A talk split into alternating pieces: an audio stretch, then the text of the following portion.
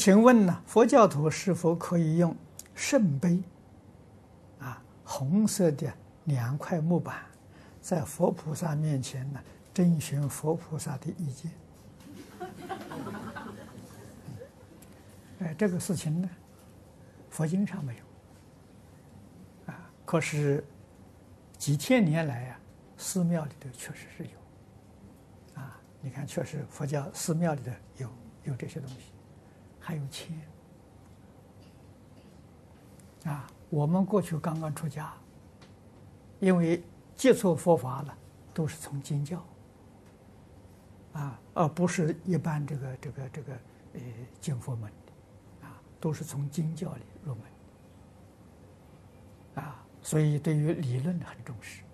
佛经上没有这些东西，这些东西属于迷信啊，所以我们出家在寺庙里。寺庙有这些东西，那我们偷偷就把拿去烧掉。啊，寺庙有风化炉我，就拿去烧掉。可是我们的老和尚啊，很慈悲，他知道，他也不说。过两天的时候，他又拿了一套来。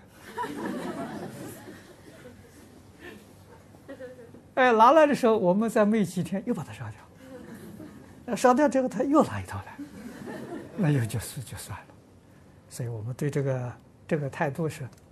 既不赞成呢，也不反对，啊！可是佛真的很慈悲，啊！因为众生呢有很多疑惑问题不能解决，啊，确实想征询佛菩萨，啊，所以佛教里头有一部经《占察善恶业报经》，啊，你看印光大师给我们提倡的，观世音菩萨。灵感课，三十二课，那都是占卜的啊。但是它有方法，你比如用观世音菩萨这个、这个、这个灵感课的话呢，你先要恭恭敬敬、诚诚恳恳的啊，跪在佛菩萨面前的时候，念南无观世音菩萨，念一百零八声啊，然后再占，这个才有灵验啊。那个占察善恶业报经规矩就更多，你要做，先修法，然后才求感应。啊，如果你要是不修的话，随随便便的时候就没有感应。啊，所以是诚则灵嘛，啊，不诚就不灵。